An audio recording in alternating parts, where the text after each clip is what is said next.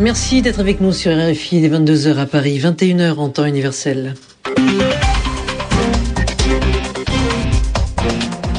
Sylvie Berruet. Et c'est l'heure de votre journal en français facile présenté avec Xavier Besson. Bonsoir. Bonsoir Sylvie, bonsoir à tous. Trois présidents ouest-africains ont rencontré à Abidjan Laurent Gbagbo et Alassane Ouattara. Ils essayent de convaincre le premier de quitter le pouvoir. Plusieurs dizaines d'Haïtiens se retrouvent en zone d'attente dans les aéroports de Paris. Ils ont été bloqués par la police qui les soupçonne de vouloir s'installer illégalement en France. La neige fait toujours l'actualité. Au Canada, 12 000 foyers n'ont plus d'électricité. Le journal en français facile la Côte d'Ivoire avec cette question auront-ils convaincu Laurent Gbagbo de quitter le pouvoir et de céder son fauteuil à Alassane Ouattara? Difficile à dire, hein. tout s'est bien passé, s'est contenté de dire le président béninois envoyé en médiation avec les chefs d'État du Cap-Vert et de Sierra Leone euh, par la communauté économique des États d'Afrique de l'Ouest à Abidjan, la CDAO. Après deux heures et demie d'entretien, ils se sont rendus au quartier général d'Alassane Ouattara ils y sont toujours d'ailleurs. On dit que c'est la médiation de de la dernière chance avant une intervention militaire éventuelle pour faire partir Laurent Gbagbo. La Côte d'Ivoire, qui est devenue le principal exportateur mondial de diamants de la guerre, c'est le président du processus de Kimberley, comme on l'appelle, qu'il affirme. Ce processus a été mis en place en Afrique du Sud, dans la ville de Kimberley, et il vise à empêcher ce commerce illégal. Explication d'Olivier Vallée, spécialiste des matières premières.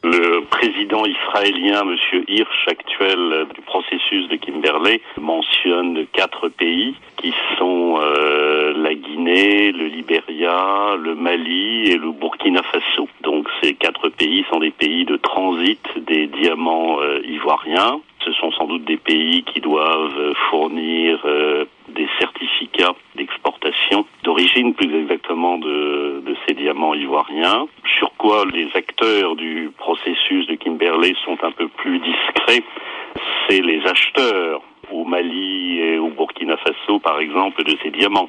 Ce sont rarement des Maliens ou des Guinéens ou des Burkinabés qui les achètent, ce sont la plupart du temps des acheteurs euh, israéliens parfois d'ailleurs sont aussi des, des vendeurs d'armes, et puis on rencontre aussi des, des acheteurs libanais de plus en plus. Euh, Qu'est-ce qu'on a comme moyen pour contrôler tout ça, et d'ailleurs ne serait-ce déjà pour distinguer un diamant de la guerre ivoirienne d'un autre diamant?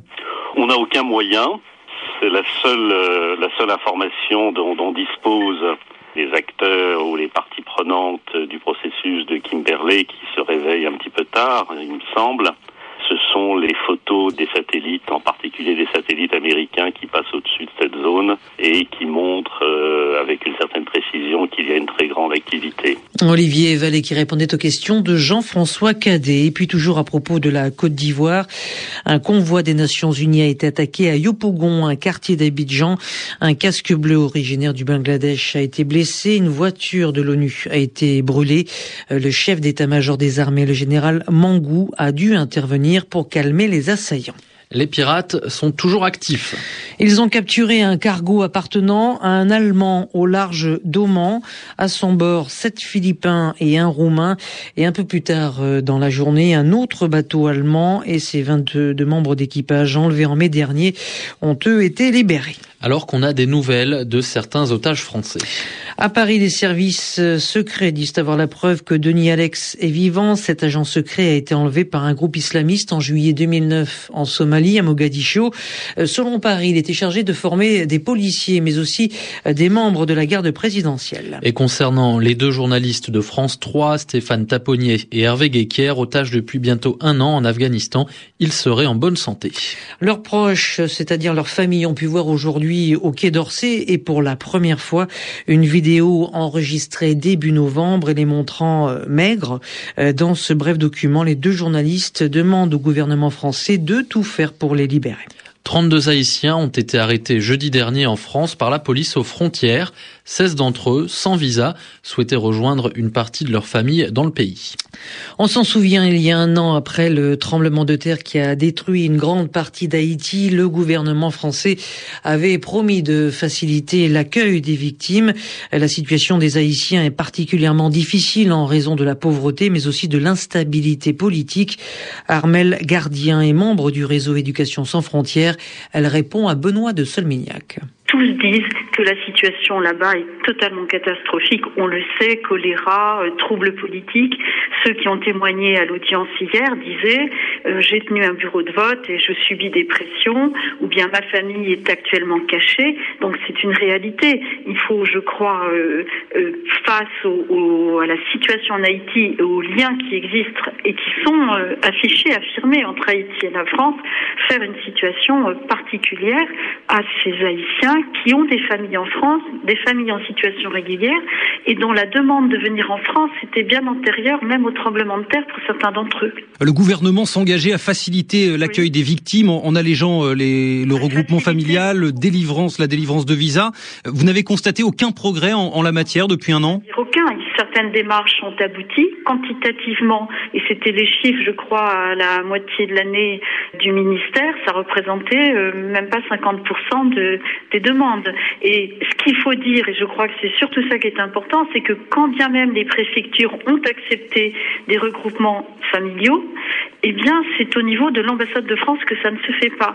Donc il y a vraiment une position politique euh, évidente qui est euh, surtout ne pas faire d'exception avec les Haïtiens, parce que si on le fait avec les Haïtiens, c'est la porte ouverte à toutes les dérives.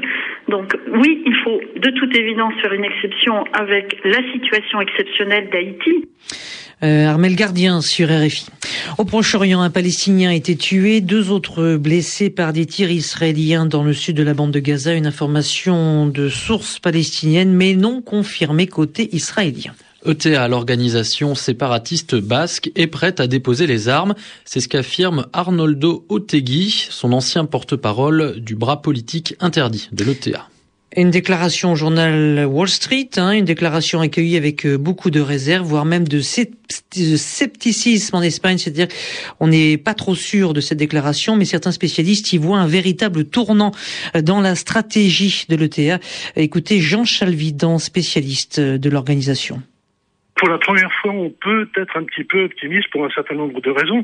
Euh, la première, peut-être la plus importante, c'est que ETA est exsangue. Elle compte euh, environ 200 à 250 militants et l'essentiel de l'organisation se trouve sous les verrous. Il y a 850 prisonniers de TA en prison actuellement. L'essentiel de TA est en prison et non pas en liberté. La deuxième raison, c'est que les militants actuels sont parfaitement inexpérimentés, sont jeunes, ils n'ont pas l'habitude du feu, de l'action, et ils se terrent depuis des mois et des mois euh, en attendant un ordre qui ne vient jamais.